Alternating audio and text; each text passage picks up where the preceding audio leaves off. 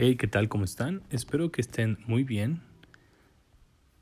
En este miércoles 21 de abril me gustaría compartir con ustedes, para empezar, una frase que he visto el día de hoy y me pareció bastante interesante. Nunca llegarás a tu destino si te paras a tirar piedras a cada perro que te ladre. Winston Churchill. Es muy importante tener en cuenta la crítica personal y de las demás personas hacia nosotros, pero en esta segunda no hay que enfrascarnos tanto, a menos que ya hayas constatado de anterioridad que las personas que te la realizan son honestas al 100% y objetivas en sus comentarios. De otro modo puedes llegar y tener Así pues, me gustaría continuar este episodio con el resumen del mercado del pollo beto. El día de hoy, el Dow Jones se recuperó ya que los inversores reanudaron las apuestas sobre la reapertura de las acciones, ignorando una nueva ola de casos de COVID-19 que amenaza con frenar la recuperación mundial. En promedio, el Industrial Dow Jones subió un 0.94%, el Standard Poor's 500 un 0.93% y el Nasdaq Composite subió un 1.19%. El peso mexicano avanzó moderadamente frente al dólar este miércoles y cerró en 19.90 unidades contra las 19.98 unidades de ayer. Fuente El Economista.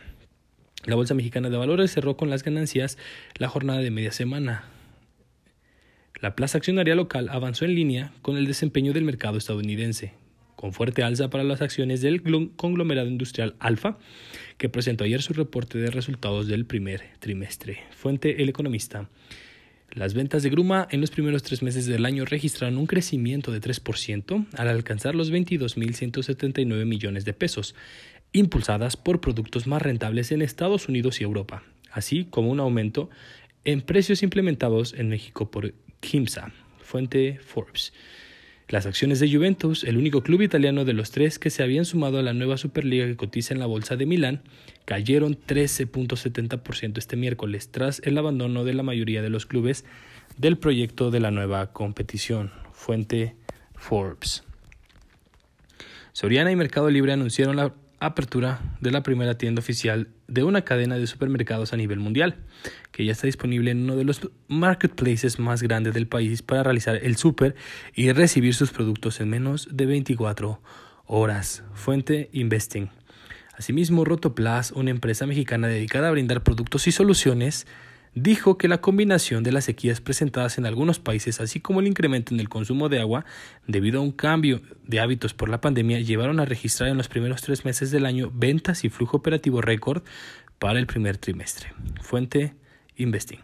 Noticias internacionales de, la misma manera, Kinder Morgan con el ticker que KMI en el New York Stock Exchange presentó el miércoles sus beneficios correspondientes al primer trimestre del año, cifras que superaron las previsiones por los accionistas. Los ingresos por su parte se situaron por encima de lo esperado.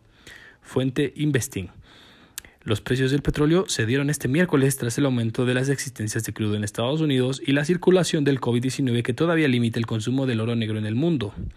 El barril del Brent del Mar del Norte para entrega en junio cerró en 65.32 dólares en Londres, un 1.91% menos que el día anterior. Fuente El Economista. El IPC cerró en 0.7% positivo y el Colcap en 0.48% negativo. Espero que tengan un excelente día.